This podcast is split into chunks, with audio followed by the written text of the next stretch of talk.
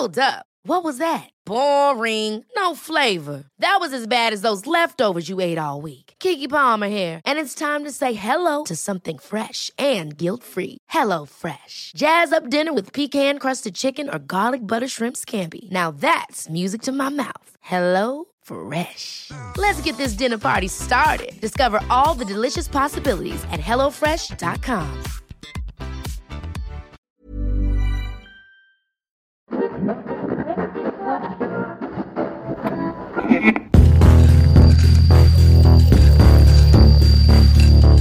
Überdosis Crime, der Podcast. Hallo und herzlich willkommen zu Überdosis Crime. Ich bin Saskia. Und ich bin Chenoa und bei uns geht es um nationale und internationale Verbrechen. Hi Chenoa. Hey Leute und Saskia. Saskia sagt letzte Folge, ah, ich will immer nicht nur dich begrüßen, ich möchte auch mal die, die Zuhörer begrüßen. Und was macht sie heute? Sie begrüßt wieder nur mich. Äh, ich fand's, ich fand, äh, du hast deinen Namen heute anders ausgesprochen als sonst, deswegen habe ich das gesagt. Echt? Aber vielleicht auch nicht. Vielleicht ist es mir nur so eingefallen. Hallöchen, ihr kleinen Minimäuse da hinterm Lautsprecher.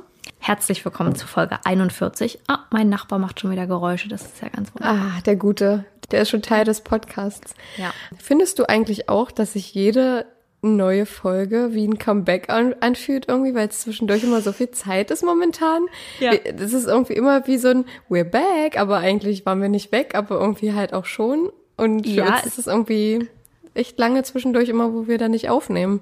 Ich finde, es fühlt sich jedes Mal so frisch an, so weiß ich nicht, man fühlt sich so erholt. Es ist nicht so wie, oh, wir haben letzte Woche schon aufgenommen. Also, versteht mich nicht falsch. Das Aufnehmen macht Spaß. Aber wenn man hier Voll. einmal die Woche zwei Stunden sitzt, dann ist man da auch gut, ähm, gut durch, wenn man, wenn man so lange aufnimmt. Das stimmt. Und äh, wenn das so häufig hintereinander passiert, dann denkt man so, okay, krass, wir nehmen ganz schön viel auf. Aber. Bisschen overwhelmed. Wie viele Stunden wir schon hinterm Mikro verbracht haben. Krass, ne? Hm. Und jetzt die nächsten Wochen, wir hoffen, dass alles über die Bühne geht, weil Saskia äh, lebt jetzt Jet-Setter-Lifestyle. äh, Saskia ist nur unterwegs zu den verschiedensten Ländern. Ähm, und Deutschland auch. und dadurch gestaltet sich das ein bisschen schwieriger alles jetzt und wir müssen ein bisschen, haben ein bisschen mehr geplant als sonst. Ja. Und nehmen zum Beispiel jetzt heute auf und dann in ein paar Tagen schon wieder, beziehungsweise ja. in einer Woche. Weil sonst schaffen wir das anders nicht. Und wir hoffen, dass es so, wie wir das jetzt geplant haben, alles klappt. Wenn doch irgendwie irgendwas dazwischen kommen sollte, was wir nicht hoffen, dann ähm, ja, entschuldigen wir uns jetzt schon mal äh, und bitten um euer Verständnis. Aber ja. ich denke mal, ihr habt euch da nicht so, oder Leute? Also das, das wollten wir einmal nicht hoffen.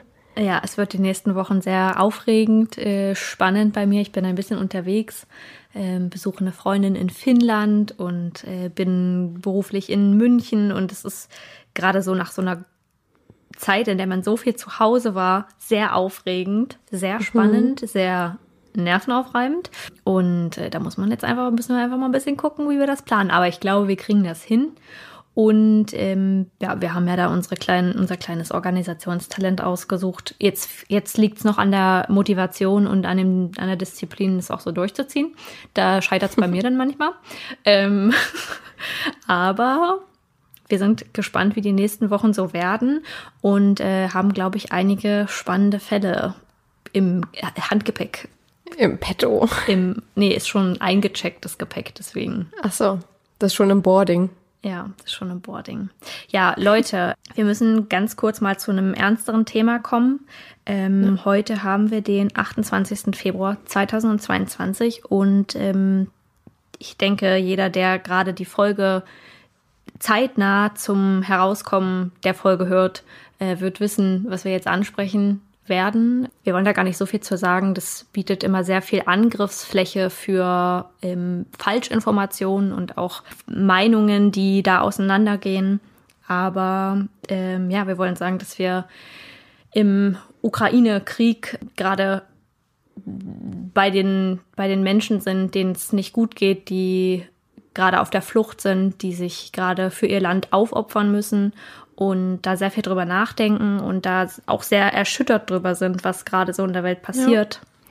Ähm, aber wir hoffen, dass wir euch, egal wo ihr herkommt, ähm, egal wo ihr euch gerade befindet und die Möglichkeit habt, unseren Podcast zu hören, euch so ein bisschen Ablenkung bieten können. Natürlich ist True Crime auch irgendwie immer ja, auf Englisch mit einer Prise Salz zu genießen, wenn man von Ablenkung spricht, weil da Sachen auch ja. triggern können. Aber wir wissen, dass viele von euch sehr auf das Thema True Crime stehen und das auch als Ablenkung sehen und ähm, das so ein bisschen neutral betrachten können, die Fälle. Und wir hoffen, dass wir da vielen von euch ein bisschen Ablenkung bieten können, denn ich glaube, ich kann für uns beide sprechen, wenn, wenn ich sage, dass wir davon auch durcheinander sind und das trifft, was gerade so passiert und wie die politische Situation äh, sich so entwickelt.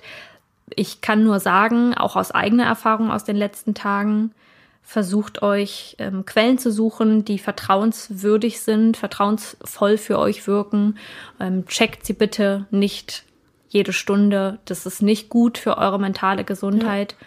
Und ähm, versucht auf dem Stand zu bleiben, auf dem neuesten Stand zu bleiben, damit ihr einfach wisst, was passiert. Aber ähm, es bringt, es bringt euch nichts und es bringt auch anderen Menschen nichts, wenn ihr da mental ähm, täglich euch in, in ein Verderben stürzt, was euch total einschränkt und euch irgendwie nicht mehr euer Leben leben lässt.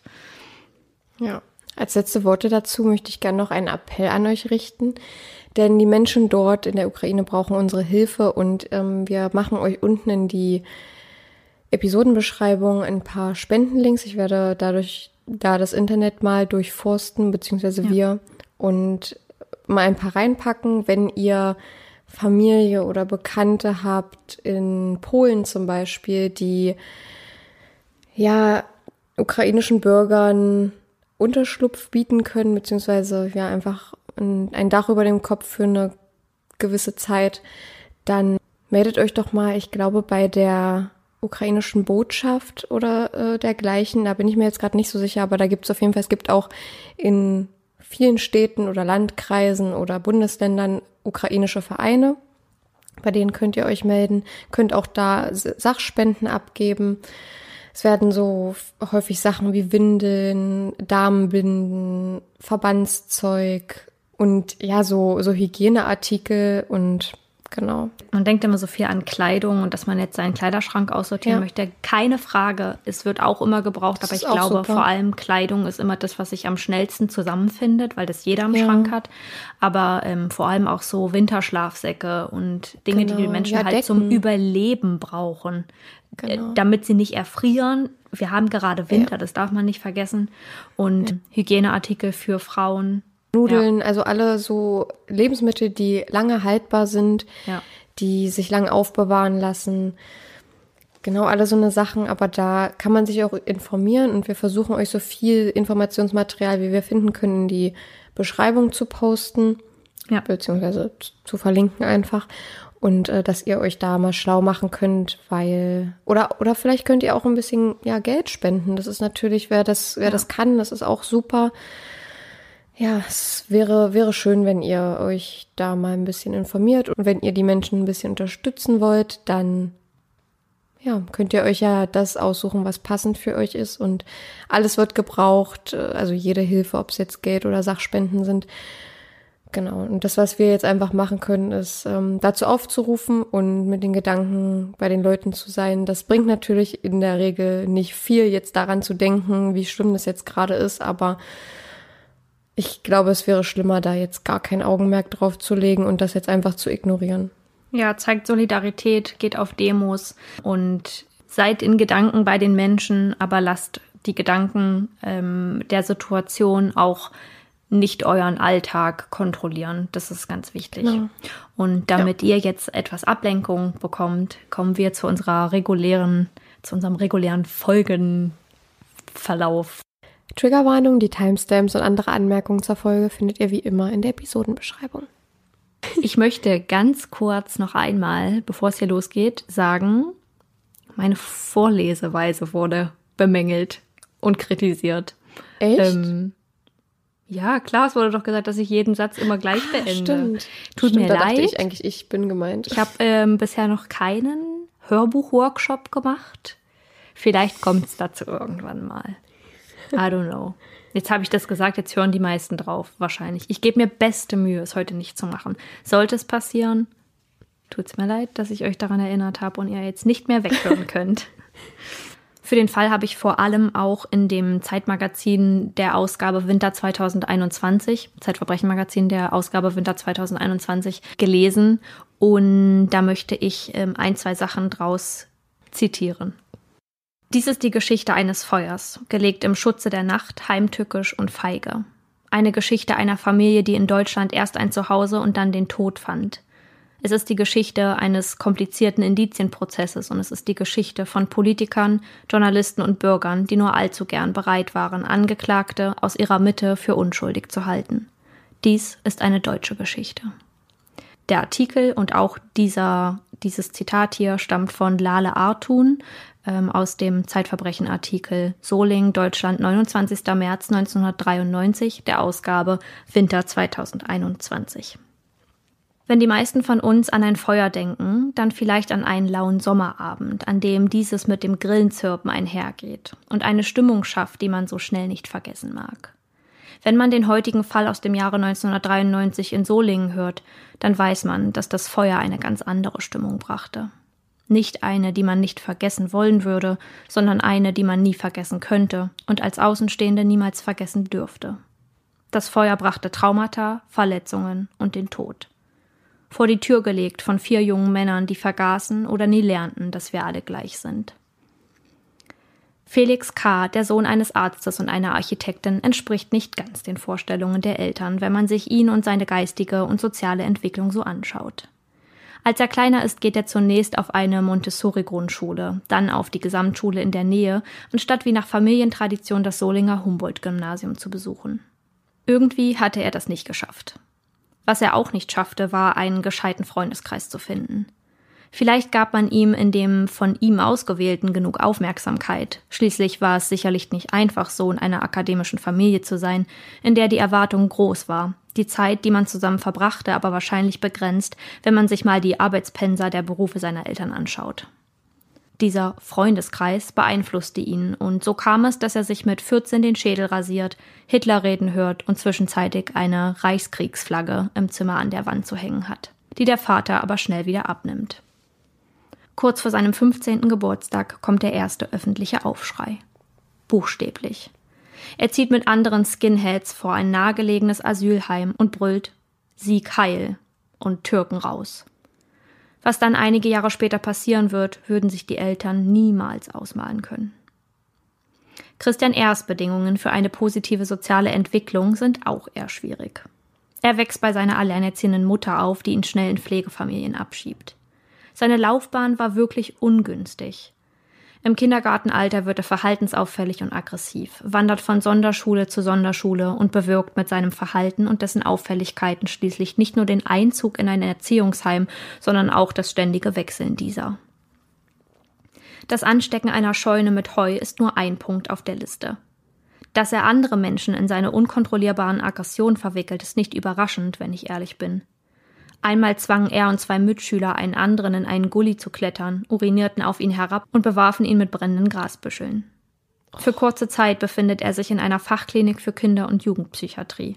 Von dort aus schickt man ihn nach Schweden zu einem Betreuungsprogramm für hochproblematische Kinder, bei dem durch den starken Kontrast zu seinem gewohnten Umfeld eine Besserung seiner Verhaltensauffälligkeit eintreten sollte. Doch die 1 zu 1 Betreuung, die Natur und das Abenteuer schafften nichts dergleichen. Ganz im Gegenteil. Christian R. kommt als rechter Skinhead nach Deutschland zurück. Später wird Helmut Kohl sagen, dass Christian R.'s Verhalten eine asoziale Gewalttätigkeit sei. Das würde die vergangenen Geschehnisse schließlich rechtfertigen. Ein nicht zu zügelnder Jugendlicher, der jeglichen Eingliederungsversuch abblockte und nicht möglich machte. Ein einfacher Weg, mit den politischen Verhältnissen umzugehen. Hier ein Zitat aus, der, aus dem Zeitverbrechen-Text sich mit der vergifteten Stimmung befassen zu müssen, die das Land in jenen Jahren erfasst hatte. Zitat Ende. Beweis genug für die politische Lage und die großen Probleme, die sich in Deutschland auftaten, waren etliche fremdenfeindliche Vorkommnisse. Tagelange Attacken auf Vertragsarbeiter und Geflüchtete im sächsischen Hoyerswerda 1991 und das Pogrom von Rostock-Lichtenhagen 1992. Das seien aber nur Probleme gewesen, die den Osten von Deutschland betrafen. Kleine Anmerkung, da haben wir auch schon mal drüber gesprochen, hier im Podcast, wie sich so der Blick auf den Osten und Rassismus ähm, auch für uns anfühlt. Heute ja. noch. Das Stück des Landes, das sowieso versüfft mit Rechten war. Zu diesem Zeitpunkt, und ich bin der Meinung, dass dieser Gedanke noch heute bei einigen Menschen mitschwingt, die zu viel Einfluss der vorherigen Generationen erfuhren, existierte rechte Gewalt, rechter Hass und Rassismus in der alten Bundesrepublik nicht dass zeitgleich zu den Attacken in Ostdeutschland ebenfalls Brandsätze in einem Asylheim im nordrhein-westfälischen Hünxe flogen, dass in Mölln in Schleswig-Holstein im Haus einer türkischen Familie Feuer gelegt wurde und dadurch drei Frauen und Kinder ermordet wurden, wird gedanklich ganz weit von sich weggeschoben. Doch rassistischer Hass ist zu jenem Zeitpunkt auch dort Teil der Gesellschaft, ganz tief verankert, aber verschleiert in alltäglichem Denken. Im September 1991 setzt CDU-Generalsekretär Volker Rühr ein Rundschreiben an die Parteifreunde auf, das sich mit einer besorgniserregenden Entwicklung befasst. Dabei wird die Zahl der Asylbewerber ins Auge gefasst und gefordert, die Asylpolitik zum Thema zu machen. Den Schreiben legt er Entwürfe für Presseerklärungen und einen Argumentationsleitfaden bei. Fragen wie Wie viele Kindergärten ließen sich mit dem Geld für die Flüchtlingsversorgung finanzieren? Oder wie viel Unterricht fällt aus, weil Notunterkünfte Schulen und Turnhallen blockieren, sind nur der Anfang. Das Ziel ist, das Asylrecht im Grundgesetz zu ändern. Es soll einfacher sein, Geflüchtete abzuschieben, indem das Recht beschränkt wird. Am 26. Mai 1993 wird der sogenannte Asylkompromiss mit Zustimmung der SPD-Opposition beschlossen.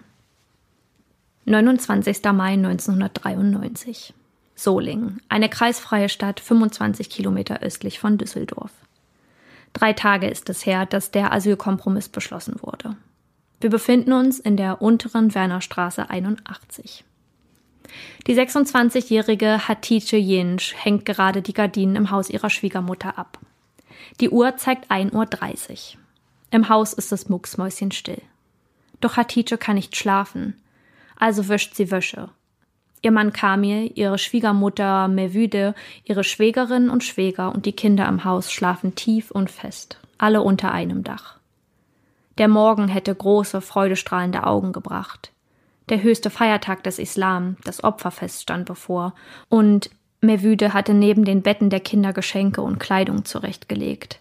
Kurze Anmerkung, ich habe die Namen vorher gegoogelt, also nachgeschaut, wie man sie ausspricht. Es kann jetzt natürlich sein, dass ich ähm, nicht, nicht bei allen Namen richtig liege oder sie vielleicht nicht richtig ausspreche, aber auch aus Respekt den Personen gegenüber wollte ich es wenigstens versuchen und nicht wie so eine komplett deutsche Kartoffel einfach die Namen so auszusprechen, wie sie geschrieben ja. werden. Leise steigt Hatice auf eine Fensterbank, um die Gardinen einzeln abzunehmen. Plötzlich meint sie draußen vor der heruntergelassenen Jalousie Schritte zu hören. Sie hält inne. Nichts. Vielleicht hatte sie sich getäuscht, denkt sie. Mit den Gardinen im Arm geht sie ins Bad, lässt diese in die mit Waschwasser gefüllte Badewanne fallen und beugt sich über sie, um sie im Wasser zu ertränken. Die Stille im Haus wird mit einem lauten Knall durchschnitten. Hatices Körper zuckt zusammen, das Geräusch bohrt sich regelrecht durch ihre Ohren wie bei einem lauten Donnerrollen.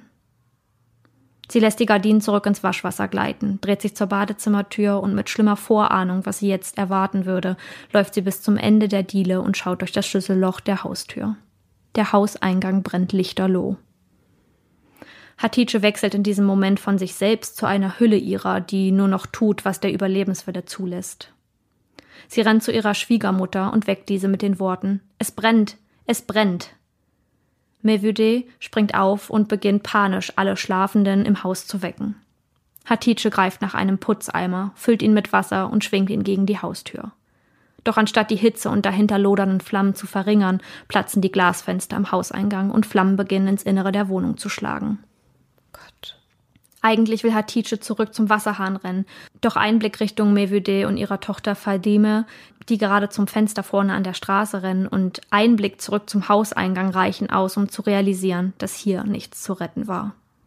Das Feuer schlägt nun von allen Seiten herein, verbreitet sich in Sekundenschnelle.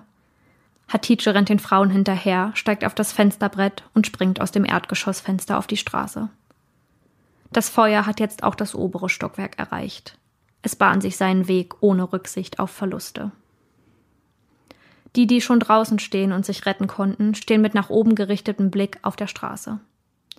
An den Fenstern stehen unter anderem ihre eigenen Kinder, die nach Hilfe und um ihr Leben schreien. Mevu de Jensch, eine 50 Jahre alte Frau, die Familienälteste, steht nun mit ihrem Nachthemd und barfuß auf der Straße unter dem Fenster im ersten Obergeschoss. Ihr Schwiegersohn will ihr den sechs Monate alten Enkel Burhan reichen und lässt ihn in ihren Schoß fallen. Doch das Kind rutscht ab und schlägt mit dem Kopf auf dem Boden auf. Ehe Mevüde realisiert, was soeben passiert ist, hört sie den 15-jährigen Bekir am Fenster im zweiten Stock schreien. Ich kann nicht mehr lange warten. Hinter ihm steigen große, schwarze Rauchschwaden aus dem Fenster empor. Sein Bruder Kamir ruft ihm zu, er solle Ruhe bewahren. Die Feuerwehr sei gleich da. Doch Bekir kann nicht mehr warten. Ich brenne, ruft er und springt aus dem Obergeschoss auf den Fußweg und bleibt regungslos liegen. Es ist 1.48 Uhr, als die Feuerwehr eintrifft. 18 Minuten nachdem Hatice von der Fensterbank herabsteigt, zehn Minuten nachdem sie das Feuer erblickt, war die Familientragödie fast ausgereift. Gürsin Irns ist zum Zeitpunkt des Geschehens 27 Jahre alt. Sie steht mit ihrer Tochter Güldene am Fenster im zweiten Stock, als die Feuerwehr eintrifft. Die Flammen schlagen um sie herum. Undenkbar heiß und unerträglich muss das Gefühl gewesen sein, nur vorwärts zu können und nicht zu wissen, ob sie oder ihr Kind dies überleben würden. Die Feuerwehr pustet gerade das Sprungkissen auf. Noch circa 30 Sekunden würde es brauchen, bis Gürsin sich in die Sicherheit fallen lassen könnte. Holt uns hier raus, schreit sie. Doch diese 30 Sekunden hatte sie nicht. Sie lässt das Kind aus dem Fenster fallen. Ein Feuerwehrmann versucht noch, es aufzufangen, doch vergeblich. Hinterher, man weiß nicht, ob sie fiel oder sprang, stürzt Gürsin aus dem Fenster auf die Straße. Sie schlägt mit dem Kopf auf die Betonkante auf und ist sofort tot. Niemand, der sich jetzt noch im Haus befindet, kann gerettet werden. Es ist zu spät. Gürsins 18-jährige Schwester, die ebenfalls Hatice heißt, wird von den Flammen regelrecht zurück ins Haus gezogen und in ihnen eingeschlossen. Sie stirbt. Gülistan Öztürk ist zum Tatzeitpunkt gerade zwölf Jahre alt. Sie ist zu Besuch aus der Türkei gekommen, um das Opferfest mit der Familie zu feiern. Sie stirbt. Hülya, neun Jahre alt. Sie stirbt. Hüyas Schwester, Saime, gerade vier Jahre alt. Sie bekam erst wenige Tage zuvor ihren Kindergartenplatz.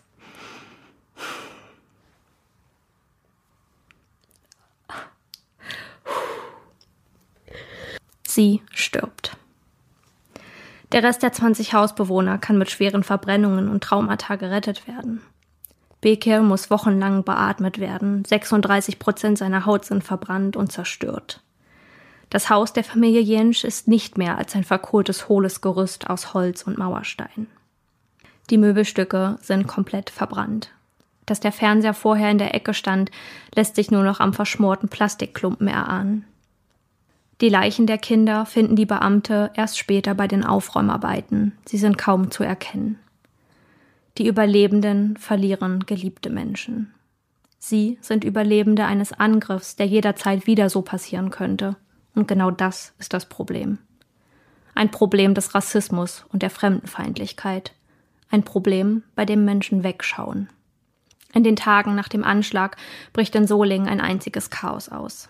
Namensschilder werden überklebt, in der Angst, dass ihre ausländischen Nachnamen etwas Ähnliches auslösen könnten. Manche Eltern schicken ihre Kinder mit Straßenkleidung ins Bett, in der Hoffnung, bei einem Brand schneller fliehen zu können. Demonstranten zerschlagen Schaufenster und stecken Autos in Brand. Mehrere Tatverdächtige können noch in derselben Nacht gefunden werden. Christian R. wird von der Polizei festgenommen, als er sich unter die Trauernden und Schaulustigen mischt, die die komplette untere Wernerstraße füllen. Zwei Freunde von ihm hatten sich bei der Polizei gemeldet und mitgeteilt, dass Christian R. den Anschlag auf die Familie durch einen Brand angekündigt hatte. Seht ihr das Türkenhaus da drüben? In den nächsten zwei Wochen wird es brennen, habe er am Abend vorher gesagt. Was ich gemacht habe, war doch kein Mord, sagt Christian R., später zum psychiatrischen Gutachter. Er habe bloß das Haus angesteckt und dabei wären halt welche umgekommen. Auf die Frage, ob er Mitleid habe, antwortete er mit einem klaren Nein. Der Staat habe ja sogar Nutzen davon und müsse jetzt kein Kindergeld mehr zahlen. Schließlich würden sich die Türken nur so viele Kinder in Deutschland anschaffen, um das Kindergeld zu kassieren. Am 3. Juni 1993 werden drei weitere Jugendliche festgenommen. Doch entgegen der Erwartung des Kanzleramts Helmut Kohls, die sich beim Solinger Rathaus nach den sozialen Verhältnissen der Jugendlichen erkundigen wollen, antwortet der Beamte, dass zwei der drei weiteren Verdächtigen aus der Mitte der Gesellschaft stammten. Felix K., zum Zeitpunkt 16 Jahre alt, ist Arztsohn.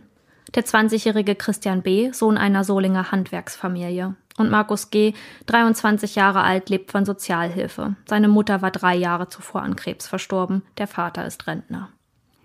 Markus G. hat einen Realschulabschluss, war bei der Bundeswehr, wurde aber frühzeitig entlassen wegen einer Leistungsfunktionsstörung.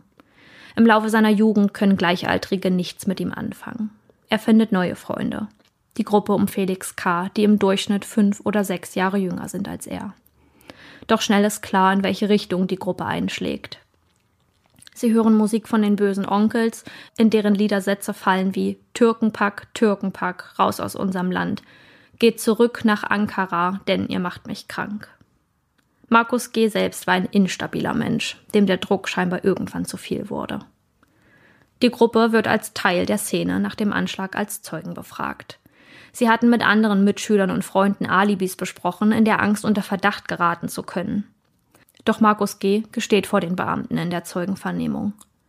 Drei Beamte des Kriminalkommissariat Wuppertal sitzen ihm gegenüber, als er aussagt, dass er und die beiden anderen dabei gewesen wären. Er, Christian B. und Felix K. seien zu dritt auf einem Polterabend gewesen.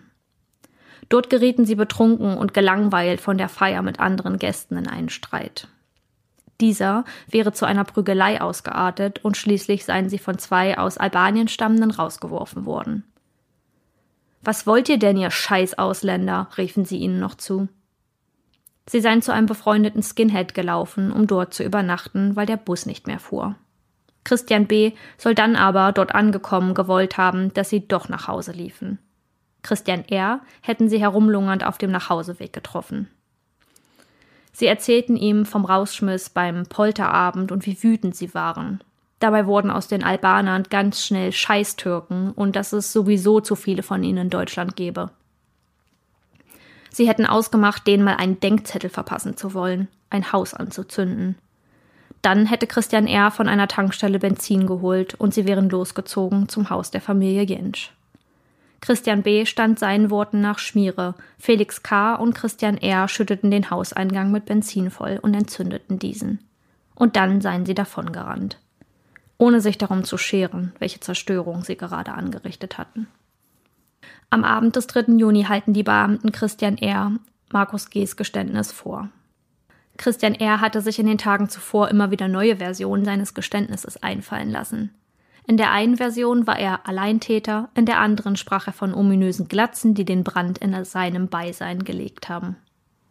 Die Ermittler nennen ihm die Namen der drei Tatverdächtigen, auf die er mit Ja, die waren dabei entgegnet. Felix K. und Christian B. hingegen bestreiten jegliche Beteiligung an dem Verbrechen. Sie hätten Christian R. an dem Abend gar nicht getroffen. Sie seien nach dem Besuch bei dem befreundeten Skinhead direkt nach Hause gegangen. Christian R. jedoch weiß sowohl vom Polterabend als auch von der Prügelei und Christian B.s Nase, die dabei einen Schlag abbekam.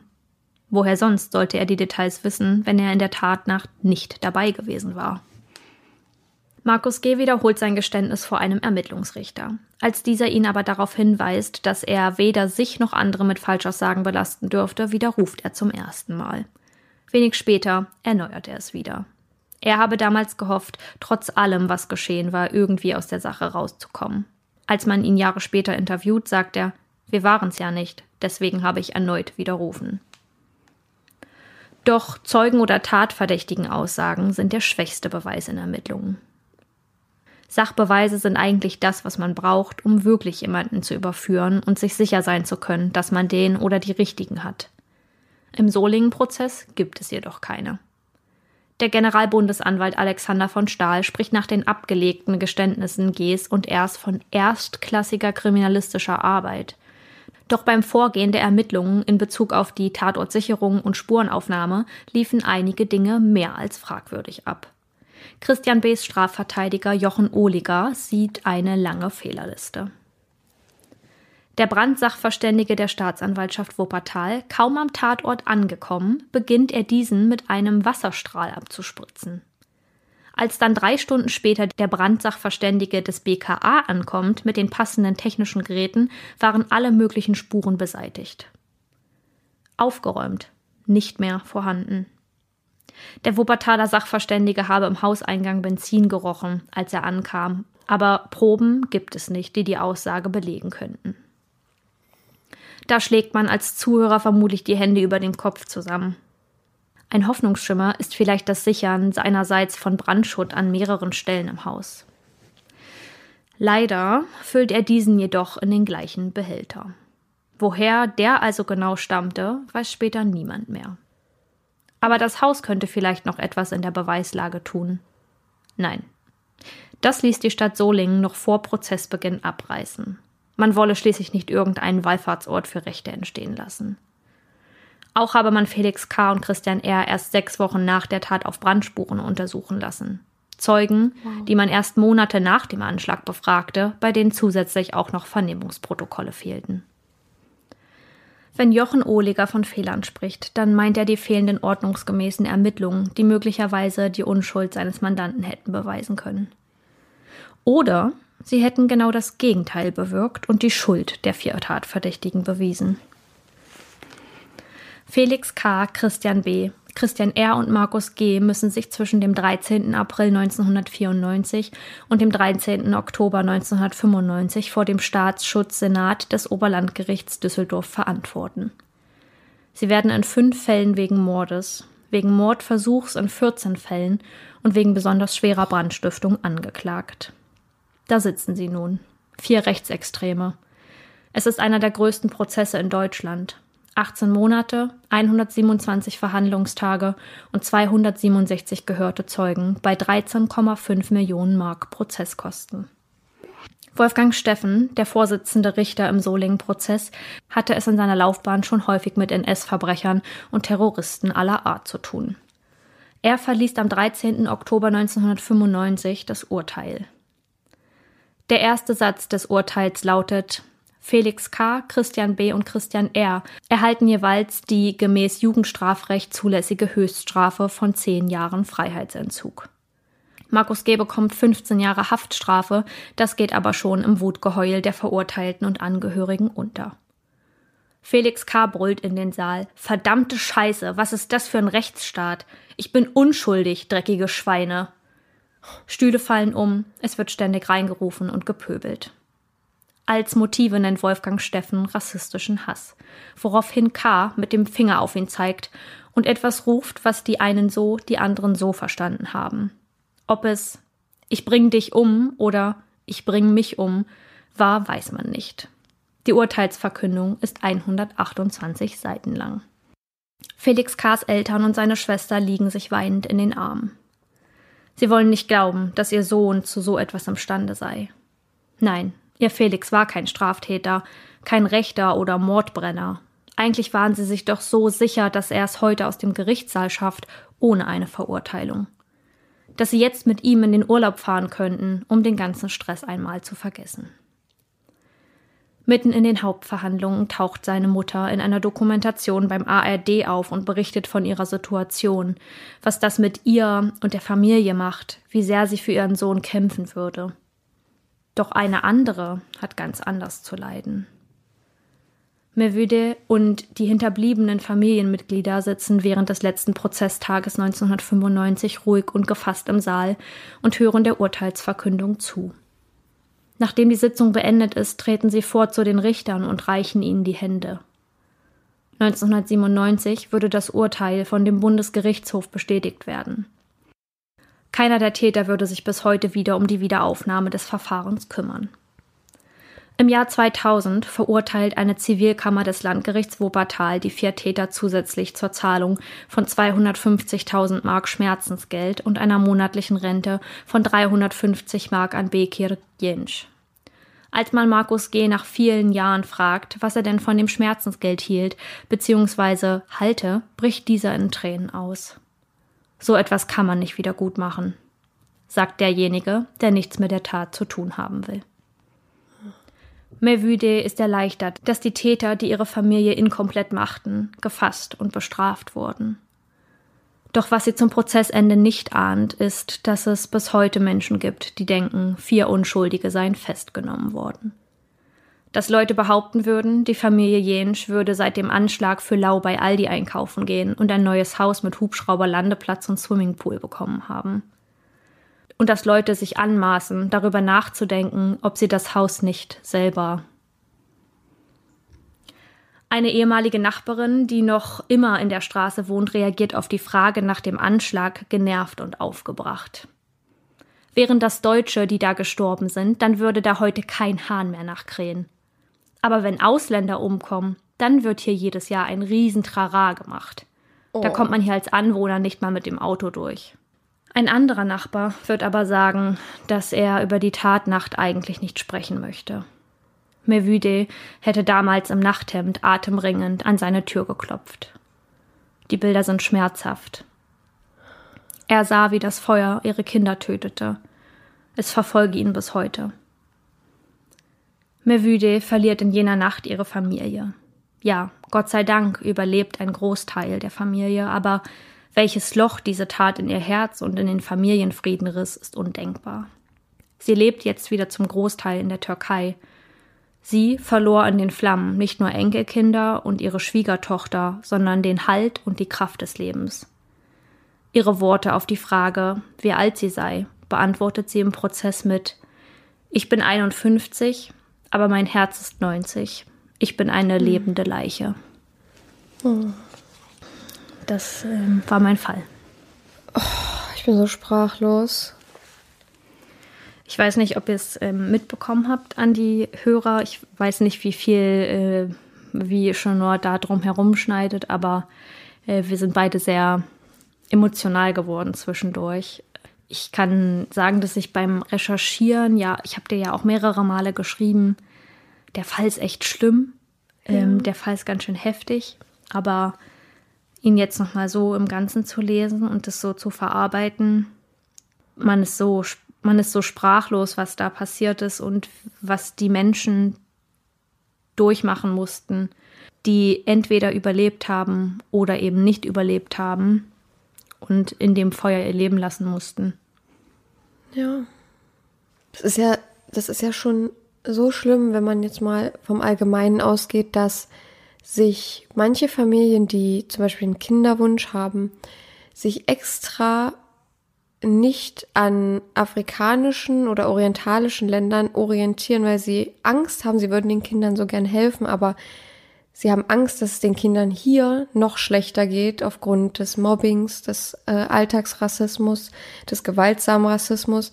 Und das ja. ist doch so traurig, dass, also, das ist sowieso traurig, aber dass sich, dass sich dann potenzielle Eltern dazu entscheiden, nee, dann nehmen wir vielleicht lieber ein weißes Kind, was hier auch als deutsche Person angesehen wird. Ja. Und da kann da können die Voraussetzungen von einem deutschen Pass oder irgendwelche anderen äh, Dokumente genauso ausschlaggebend sein wie bei einem türkisch abstammenden, einem albanisch abstammenden oder afrikanisch abstammenden Menschen oder beziehungsweise Kind, das, das wäre ein Riesenunterschied. Total. Jedenfalls in den Augen halt der einiger, leider vieler Menschen. Ja, das ist Rassismus ähm, und die einhergehenden Kriminalfälle und Verbrechen. Damit sind ein sehr großes Thema, was wir hier in, in einer Folge gar nicht so auftun können. Aber gerade wenn man, weil sich ja jetzt auch Hanau wieder gejährt hat, mhm. ähm, so etwas hört, dann kann ich immer nur daran denken, dass es so verdammt wichtig ist, dass man sich mit diesen Fällen befasst. Und ich kann nicht verstehen, dass es Menschen gibt, wie zum Beispiel diese Nachbarin, ja. die, die dann sagt, also was ist da grundlegend in der Bildung der Menschen schiefgelaufen, mhm. die nicht verstehen, dass das nicht das Gleiche ist. Ja. Wenn eine deutsche Familie in einem Hausbrand durch Brandstiftung stirbt und wenn eine nicht deutsche Familie, in Deutschland lebende mhm. Familie, für mich, für mich sind die Menschen gleich in dem, ich möchte auch nicht, also ich finde es sehr schwierig zu sagen, wir sind alle gleich. Ich habe das im Text geschrieben, aber wenn ich sowas sage, dann will ich damit immer sagen, ich stelle mich über niemanden. Ich, mhm. ich stehe mit jeder Person auf einer Stufe. Aber mir ist natürlich klar und es ist ganz, ganz wichtig, dass man Dinge wie zum Beispiel die Hautfarbe da nicht behauptet, wir sind alle gleich, weil aus diesen Gründen Menschen diskriminiert werden und unterdrückt werden. Und es ist so wichtig, das zu sehen, nicht zu sagen, ihr seid anders, ihr seid schlecht, sondern zu sagen, ich sehe, dass das, dass, dass das das Problem ist, dass ihr an solchen Merkmalen, wegen solcher Merkmale ausgeschlossen werdet und dass wir deswegen mhm. nicht gleich sind. Ein, eine weiße Person ist nicht gleich eine schwarze Person. Mhm weil im Alltag, das fängt schon bei den kleinsten Sachen an, so viele Unterschiede herrschen, ja. dass man das nicht sagen kann. Aber also da frage ich mich immer, was grundlegend so in der Bildung der Menschen falsch gelaufen ist. Es ist ja bewiesen, dass es auch sehr viel mit äh, sozialer Intelligenz zu tun hat und welchen, welchen Bildungsstand eine Person hat, ähm, mhm. wie sehr sie darüber reflektieren kann, was da, was da passiert. Aber mir ist es nicht möglich, auch nur ansatzweise irgendeinen Funken davon nachvollziehen zu können. Ja. Als Person, die in der gleichen Straße wohnt, die also ich verstehe nicht mal, wenn man noch nie damit in Verbindung gekommen ist und das noch nie erlebt hat. Nicht mal dann verstehe ich, wenn man solche Sachen sagt. Aber als Person, mhm. die in der Straße wohnt, die mitbekommen hat, was für ein Leid die Familie durchmachen musste, die vielleicht mhm. gesehen hat, wie da die Menschen, die da auf die Straße gesprungen sind, abtransportiert worden, weil sie es nicht überlebt haben, aus dem zweiten Stock zu springen. Wie kann man da so etwas sagen? Ich habe mir äh, mehrere Videos dazu angeguckt, in denen dann Leute gesagt haben, ja, also man weiß ja nicht, ob, ob die vier ähm, Männer das waren und äh, ja, dann wird hier, wird hier ja gesagt, ähm, dass die, äh, dass die Mervüde ähm, irgendwie an, äh, an der Kasse oder äh, da kann ich jetzt falsch liegen, aber dass sie auf jeden Fall in Kontakt mit anderen Menschen kam und dann sowas gesagt hat wie äh, sie dürfte ja jetzt vorgehen, weil sie ein Recht, sie ein Recht hat, als erste bedient zu werden oder abkassiert mhm. zu werden, weil sie sowas erlebt hat. Weil man das ja auch dann macht in diesem Moment. Erstmal das und dass Menschen das glauben, dass mhm. Menschen das glauben, weil irgendeine rassistische Person sowas gesagt hat. Ja, es ist ja auch so, dass die Leute, die sowas mh, mm, in die Welt setzen, nicht mal, die sind schon ein großes Problem, aber nicht das größte Problem daran, denn die, das allergrößte Problem sind die Leute, die, bei denen das Anklang findet, die das glauben, mhm. die das weiter, kann man schon sagen, propagieren und äh, weitertragen und ja. somit einige Menschen, die leicht beeinflussbar sind, brainwashen und diese die Leichtgläubigkeit sind, die das, der Menschen. Genau. Und die sind sogar noch das viel größere Problem, weil wäre das eine Person, die das in die Welt setzt und alle anderen würden sagen, ach komm, das ist so ein Quatsch, was du hier erzählst, dann wäre das so schnell aus der Welt, weil es einfach keinen Anklang finden würde. Aber dadurch, dass es wie ein Schneeballsystem, kann man schon fast sagen, immer weiter gebracht, immer weiter. Ich glaube, dass die Menschen aus den unteren sozialen Schichten oder aus der unteren, ja, aus der unteren Bildungsschicht sich oft gesehen fühlen und verstanden fühlen durch die Menschen, die unbedingt Macht haben wollen und es mhm. ausnutzen, dass da Leute zuhören bei Dingen, die sie da erzählen. Du kannst halt nicht herausstechen, wenn du weltoffen bist und den Menschen ja. ähm, offen gegenüberstehst und keine Vorurteile hast und keinen Rassismus hegst, dann bist du nichts Besonderes.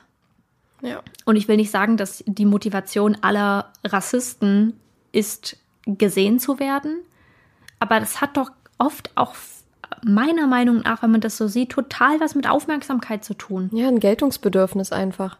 Total.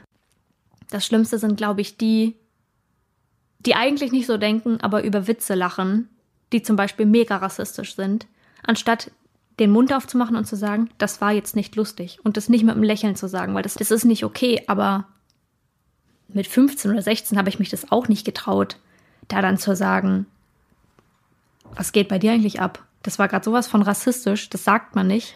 Und ich finde es Ja, auch nicht und lustig. da war man, ja, da war man auch selbst noch gar nicht so reflektiert, dass man das überhaupt als rassistisch eingestuft hätte, weil die Sensibilisation dafür kam erst so in den letzten Jahren. Ich weiß nicht, ob es an dem an dem Zeitalter liegt, sage ich mal, in dem wir uns jetzt gerade befinden, oder ob es einfach am Alter liegt. Ähm, ich glaube, das ist eher so die Zeit, nicht das Alter. ich glaube, man war auch sehr naiv. Also man ist als jugendliche Person, vor allem wenn man irgendwie, boah, keine Ahnung, Crush auf irgendjemanden hat oder so oder so, weiß ich nicht, man will halt Aufmerksamkeit und ich meine jetzt in jeglicher Art und Weise, ob das von irgendeiner Freundin ist oder ob das von irgendeinem Typen ist. Als jugendliche Person möchte man nur Aufmerksamkeit. Ich kann für mich sagen, ich war naiv und habe dann nicht gesagt, hey, das war jetzt aber mega scheiße von dir, obwohl ich verstanden habe, dass das gerade rassistisch war, was derjenige gesagt hat, sondern habe mir halt gedacht, ja, okay, könntest ja jetzt nicht sagen, äh, was ist denn bei dir los? Sondern man hat halt so gedacht, okay, haha, ja, und hat nichts gesagt. Und ich glaube, da hast du aber ganz recht, dass es auch viel mit der Zeit zu tun hat, denn ich bin mir sicher, dass mittlerweile deutlich mehr junge Menschen und vor allem Jugendliche anfangen, für die Menschen aufzustehen und, und sich da vorzustellen und zu sagen, nee, ist uncool und darüber werde ich nicht lachen. Und das ist ganz, ganz doll wichtig, dass man Menschen in seinem Umfeld, das kann noch so ein guter Freund sein und man kann den noch so cool finden. Sobald so ein Witz fällt oder irgendeine Bemerkung und derjenige vielleicht auch noch anfängt zu lachen danach, weil er so denkt, haha, war ja nicht so schlimm, muss die Miene eigentlich komplett gerade werden bei einem selbst. Und man muss sagen, Digga, das war gerade rassistisch und es ist nicht okay, dass du sowas sagst. Ja. Ja, richtig. Ja, also ähm, ich finde, der Fall ist mal wieder so ein Fall, bei dem man auch ein bisschen Angst hat, was Falsches zu sagen. Ja, genau. Nicht, dass wir, unsere Zuhörer kennen uns, unsere Zuhörer wissen, ähm, wie wir so politisch eingestellt sind, glaube ich. Also die können das, glaube ich, einigermaßen gut zuordnen, einordnen. Aber trotzdem ist natürlich immer Potenzial, äh, politisch Dinge auch durcheinander zu bringen. Oder da kann ich ehrlich, da kann ich sagen, da habe ich nicht genug politisches Vorwissen, um darüber ähm, so zu sprechen. Wenn wir über so etwas mal reden wollen, dann müssen wir uns auf jeden Fall jemanden einladen, der da Ahnung hat, weil ihr glaubt gar nicht, was da manchmal so für ein Druck in einem herrscht, wenn man daran denkt. Also so in den ersten paar Folgen hätte ich vielleicht noch, da, da waren wir uns dem auch schon bewusst und haben gedacht, okay, ähm, wir dürfen da jetzt echt keine Scheiße erzählen oder wir, wir müssen da echt auch die Fakten checken. Aber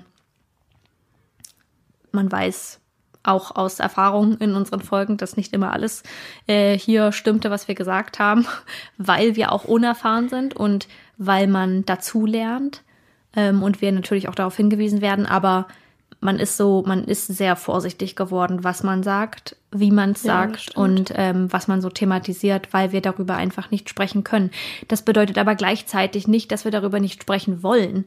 Also viele Themen, da haben wir einfach nicht die Expertise, aber bedeutet das immer gleich, dass man es nicht thematisieren darf. Das glaube ich nämlich nicht, aber man muss halt vorsichtig Ja, sein, wie man es auch nicht. anspricht und wie Genau. weit man es ausführt.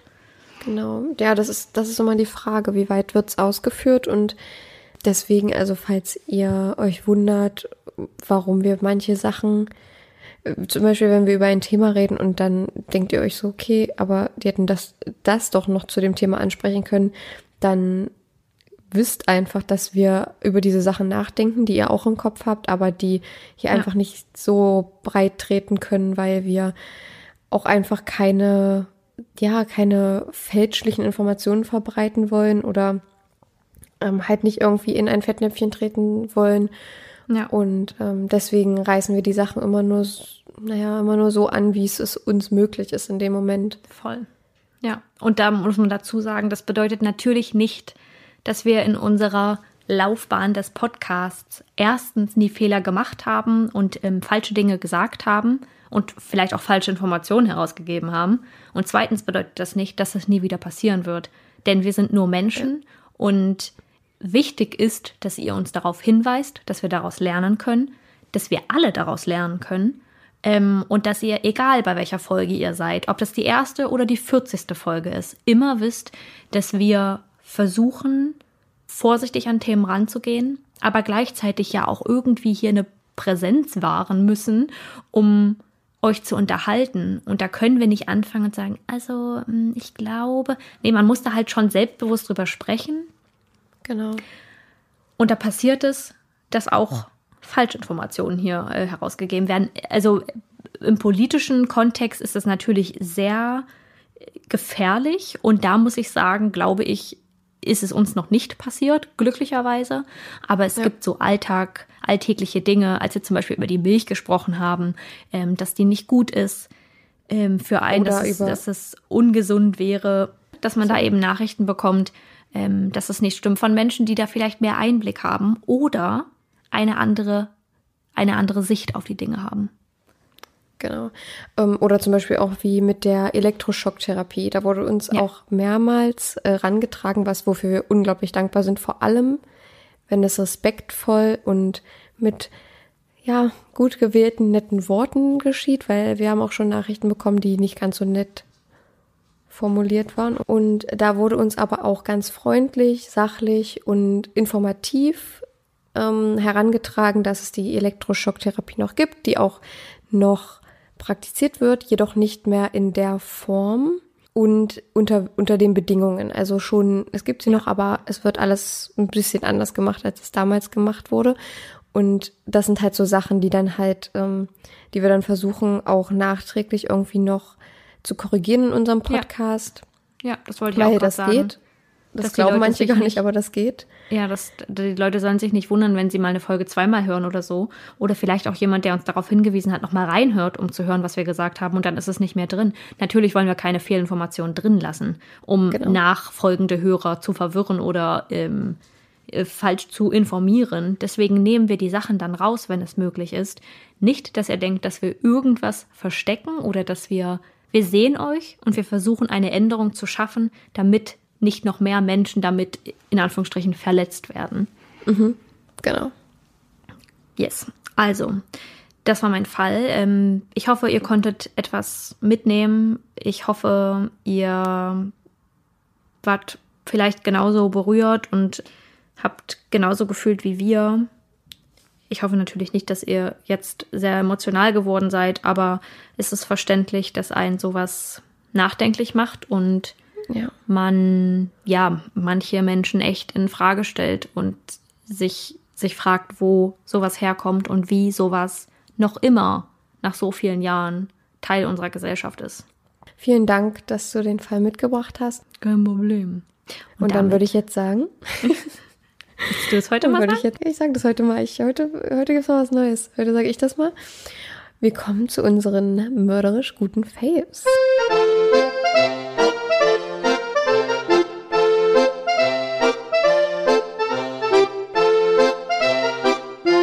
Saskia, hast du denn einen? Ah ja, ich habe, ja, klar. Oh, mein Favorit für diese Folge, da bin ich sehr passioniert, ist die Serie Euphoria. Mhm. Ich weiß nicht, ob du es dir schon denken konntest. Habe ich dir schon mal erzählt, dass ich die geschaut habe? Ja, ne? Du hast mir erzählt, dass du dir extra Sky Ticket geholt hast, äh, Werbung, ja. Sky Ticket geholt hast. Und ich möchte mir auch unbedingt jetzt Sky Ticket deswegen holen, aber ich habe schon so viele Abos, ich kann nicht mehr. Ich muss äh, dir mitteilen, ich weiß nicht, ob es an meinem Account liegt, ich glaube nicht. Ich habe heute die letzte Folge der zweiten Staffel Euphoria durchgeguckt und ja. da stand jetzt bei der zweiten Staffel noch so und so viel, noch so und so viele Tage verfügbar. Und jetzt weiß ich nicht, ob das bedeutet, dass die zweite Staffel danach nicht mehr verfügbar sein wird, weil die vielleicht zu teuer ist für Sky Ticket. Ich weiß es nicht. Auf um. jeden ähm. Fall kann ich allen nur empfehlen, jetzt sich Sky Ticket für den ersten Monat für 7,49 Euro zu holen und diese beiden Staffeln durchzusuchten. Scheiße. Ich möchte. Aber kann man das nicht noch irgendwo anders gucken, auf legalen Seiten? Äh, ja, doch, doch. YouTube, aber das kostet halt dann, also du kannst bei YouTube und Amazon Prime gucken, ausleihen, aber das kostet dann pro Folge, glaube ich, 2,49 Euro. Wow, nee. Da hat auch halt so auch keine cool. Lust drauf, ne? Ja. Ich habe vorgestern geträumt, dass ich mir Euphoria auf DVD gekauft habe, obwohl es das gar nicht gibt. Dann habe ich Aber nämlich am cool. nächsten Morgen erstmal gegoogelt, ob es das wirklich gibt, weil ich hätte das easy gemacht, weil ich so viele Leute in meinem Umfeld habe, die das unbedingt mal gucken wollen. Mhm. Ähm, also für alle, die es nicht kennen, bei Euphoria, das ist eine Serie, die es jetzt momentan bei Sky Ticket gibt im Abo oder eben auch auf Amazon zum Ausleihen oder zum Kaufen, Die auch Mhm. einen riesen Hype hat. die einen Riesenhype hat, vor allem auf TikTok, durch TikTok. Und ähm, Hauptdarstellerin ist eigentlich Zendaya.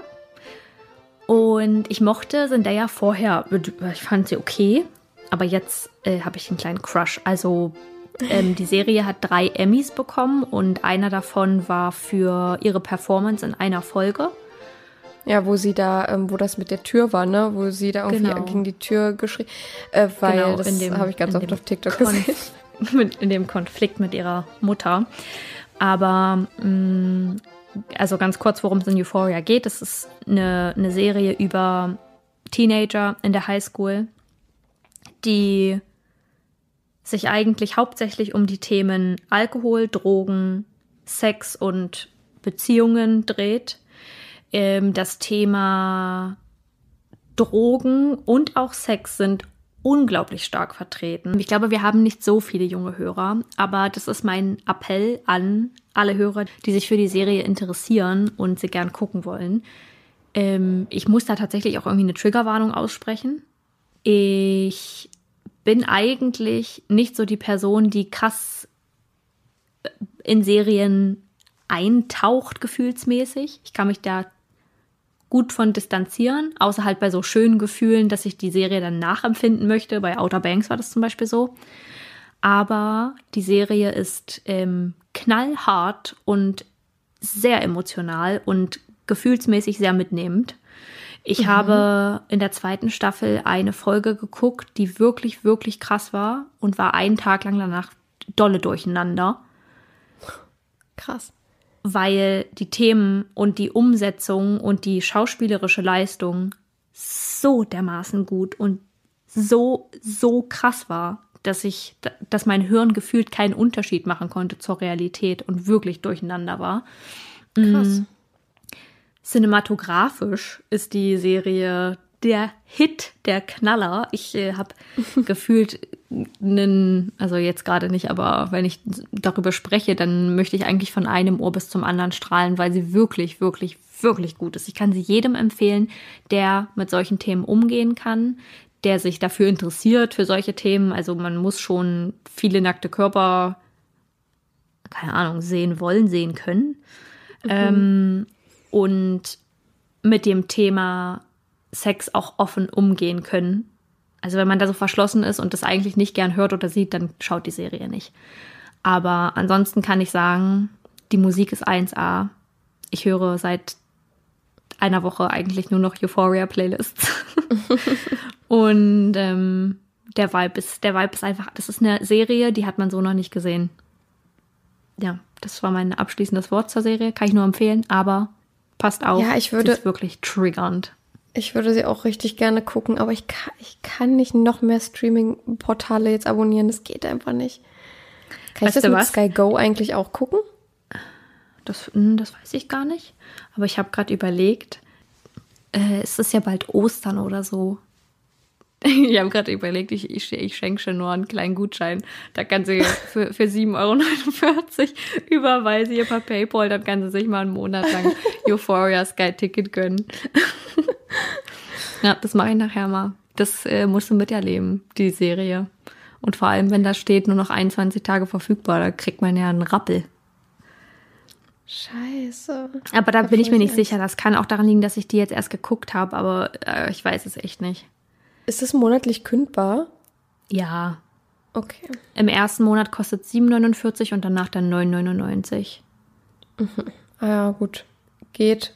Es geht, muss Geht jetzt nicht auch. sein. Ich werde es nach dem Monat, glaube ich, auch abbestellen, auch weil man keinen Probemonat machen konnte und man kann sich das nicht teilen. Das finde ich halt auch kacke.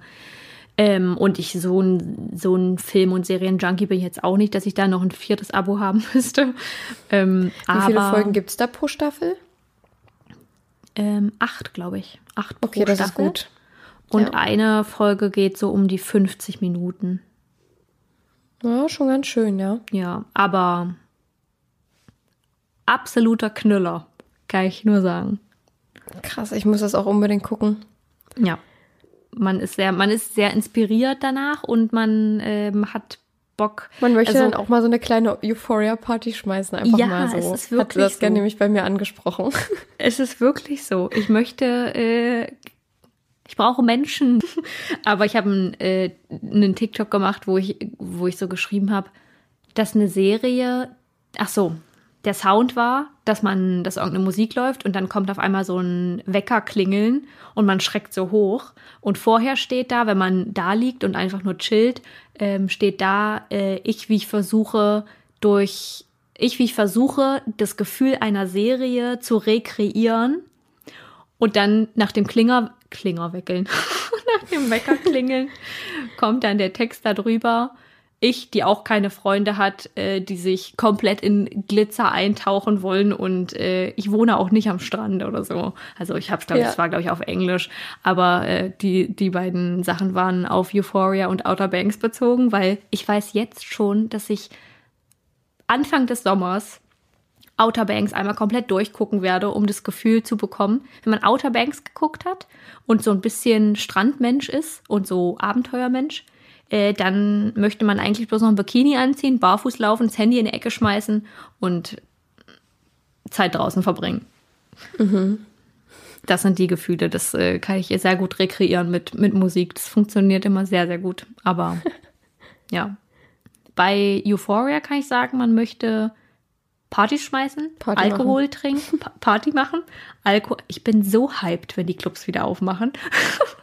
Highschool muss ich jetzt nicht nochmal, also meine, meine Highschool-Zeit muss ich jetzt nicht nochmal erleben, aber ne. Und auch ich hätte schon Lust. Haben wir ja schon mal drüber gesprochen. ja. Nennen Sie mir mal Ihren Ja. Favoriten. Ja, mein Favorit ist auch eine Serie, von der habe ich dir auch schon erzählt, weil ich nämlich dachte, dass Saskia mir die empfohlen hat. Und Saskia so, ähm, nee, ich war das nicht. Habe jetzt mittlerweile auch rausgefunden, wer mir die empfohlen hat, weil ich das gepostet hatte ähm, als Empfehlung und mir die Person dann geschrieben hat, äh, ich habe dir das empfohlen. Ich so, ah, okay. ähm, und zwar geht es um Only Murders in the Building. Und weil wir hier alle True Crime Fans sind, kennen wir das natürlich alle. Ich gehe davon aus, wenn nicht Den dann Titel, ja. schleunigst ran, schleunigst ran an Disney Plus und ab geht die Post, weil das ist eine Serie ähm, mit Selena Gomez und noch anderen Schauspielern, die auch relativ bekannt sind. Aber ich fand es schön und das habe ich zu Saskia auch geschrieben. Ich habe gesagt, ich fand das irgendwie komisch, Selena Gomez auf einmal wieder als Schauspielerin zu sehen. Aber eigentlich ist sie ja primär Schauspielerin. Das heißt, sie ist ja vor, vor, war ja vorher schon als Kind Schauspielerin. Das hat sich durch ihre ganze Karriere gezogen und zwischendurch hat sie irgendwann mal angefangen zu singen. Was sie natürlich auch super macht. Ich finde ihre Musik auch ganz cool. Und ich finde sie aber auch so als, erstens als Mensch im Privaten, was man so erahnen kann äh, von ihr. Sie setzt sich für die richtigen Dinge ein. Ich äh, finde, ich habe zwar von ihrer Make-up-Marke noch nichts probiert, aber ähm, die ist bestimmt auch mega gut. Jetzt zur Serie an sich.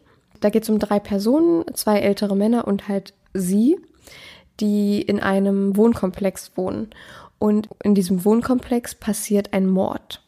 Das ist jetzt auch kein Spoiler, das ist direkt in der ersten Folge. Und die dann- Serie heißt nochmal wie? Die Serie heißt Only Murders in the Building. Okay, also es ist ja eigentlich wirklich kein Spoiler, weil man ja weiß, dass Nee, ein Mord passiert. und ja, genau. Und dann geht es darum, dass die, passend zu dem, was wir gerade machen, einen True Crime Podcast ins Leben rufen, während sie selbst an dem Fall ermitteln. Was äh, voll cool ist, finde ich. Ja. Also, die ist halt wie so eine Live-Ermittlung, wie so in, investigativ. Und es wird immer in neue Richtungen gelenkt. Und das ist, ich fand es durchweg spannend. Und ich würde euch die auch ans Herz legen, wenn ihr Disney Plus habt, guckt da mal nach. Das ist wirklich mega.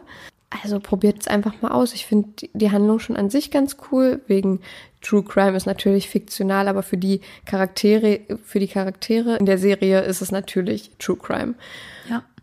Wenn man selbst einen Podcast hat und macht, ist es sehr interessant zu sehen, wie die das halt so machen. Das ist halt kompletter Unterschied. Aber hat einfach mega Spaß gemacht, das zu gucken, weil es einfach so spannend war die ganze Zeit. Und ich würde es euch echt empfehlen und dir auch vielleicht. Ich weiß nicht, hast du Disney Plus? Ja. Ja, Randa. Ich habe gerade mega laut gesprochen, weil ich die ganze Zeit nicht gesprochen habe und dann war das gerade so, ja. äh, ja, ich werde mich da auf jeden Fall auch mal rantrauen, das mal machen. Das, das sind auch nur zehn Folgen. Ach so, und die Folgen ja sind auch nur so klar. 35 Minuten lang. Äh, ja, mega cool. Dann habt ihr jetzt zwei Serienempfehlungen für die nächsten Tage, Wochen. um und wenn ihr kein schauen. Sky-Ticket und kein Disney Plus habt, dann ignoriert ihr einfach die letzten 15 Minuten. Oder holt Ja. euch beides oder eins davon. Also andere Menschen haben ja zum Beispiel auch keine WLAN-Steckdose oder kein Eine WLAN-Steckdose. Na, beim letzten, ich wollte ein Beispiel bringen von einem anderen Favoriten, den Leute ja nicht nachempfinden können. Ach, das meinst du. Mhm. Aber dass sie sich ja jetzt vielleicht durch unsere Empfehlung Disney Plus für einen Monat holen oder so. Könnt ihr immer ausprobieren. Ich glaube, es gibt sogar einen Probemonat. Nein, Das waren, gibt's nicht. nein? Mhm, gibt's nicht. Gut, aber man kann sich mit anderen Menschen teilen. Das funktioniert bei Genau. Disney Plus. Wir hoffen, euch haben die Favoriten gefallen. Wir hoffen, der Fall hat euch gefallen. Wenn ihr davon mehr sehen wollt oder ähm, noch andere Informationen und Bilder zu dem Fall sehen wollt, dann schaut gerne bei unserem Instagram bei überdosis.crime.podcast Mit? UE. Auf Instagram vorbei. Habe ich das doppelt gesagt mit Instagram? Da- Schaut auf Instagram bei Instagram vorbei. Wir wollen euch nochmal daran erinnern, dass wir mit Adrian Langscheid ein Buch herausgebracht haben, für das wir einen Fall recherchieren durften. Und ähm, ja, wollen euch nochmal daran erinnern, dass ihr das gerne, gerne kaufen könnt auf Amazon. Adrian Langscheid, True Crime Canada heißt es. Wir verlinken es euch auch nochmal unten in der Episodenbeschreibung. Und ähm, es ist sehr spannend. Der Fall war sehr spannend, ihn auch zu recherchieren. Und hoffen natürlich, euch gefällt das Buch. An alle, die es schon gelesen haben oder vielleicht sich das Hörbuch gekauft haben, lasst uns super, super gerne eine Rezension auf Amazon da. Ihr könnt uns auch gerne privat schreiben, aber wir würden uns natürlich mega über eine Rezension freuen, die natürlich auch dem Projekt zugutekommen würde und auch dem Autor helfen würde, seine Bücher Ja. weiter an die Menschen zu bringen. Yes. Das war unsere Folge. As I said, wir hoffen, es hat euch gefallen. Ihr konntet was mitnehmen und wir konnten euch ein bisschen ablenken von dem ganzen Alltagsstress und ähm, den Dingen, die so in der Welt vorgehen. Wir wünschen euch einen wunderschönen Tag, Abend, Nacht, Morgen, welche Zeit auch immer ist, zu der ihr das gerade hört. Chanot hat mir vorhin erzählt, eine Zuhörer, eine, eine Hörerin fährt ihre Kinder manchmal abends schlafen im Auto, weil die sonst nicht anders einschlafen und hört dabei unseren Podcast. Finde ich auch sehr interessant. ja. Und, das äh, ähm, habe ich letztens gelesen. Ja, habt es fein, passt auf euch auf. Noch abschließende Worte von dir? Ja, seid immer nett zu anderen Menschen. Wie gesagt, wenn ihr, wir haben ja schon zum Spenden aufgerufen, alles, was ihr, was in eurer Macht steht, tut das, wenn ihr euch ähm, danach fühlt. Und das sollten wir irgendwie alle, finde ich. Ähm, und ja, seid einfach auch so nett zu anderen Menschen und ähm, schenkt, verschenkt doch mal ein Lächeln. Kommt doch mal, verschenkt doch mal ein kleines doch Lächeln. mal. Kostet doch nichts. Bis zum nächsten Mal. Wir hören uns. Und jetzt äh, Mic Drop. Mic Imaginärer Drop. Mic Und ähm, in dem Sinne, tschüssi. Ciao.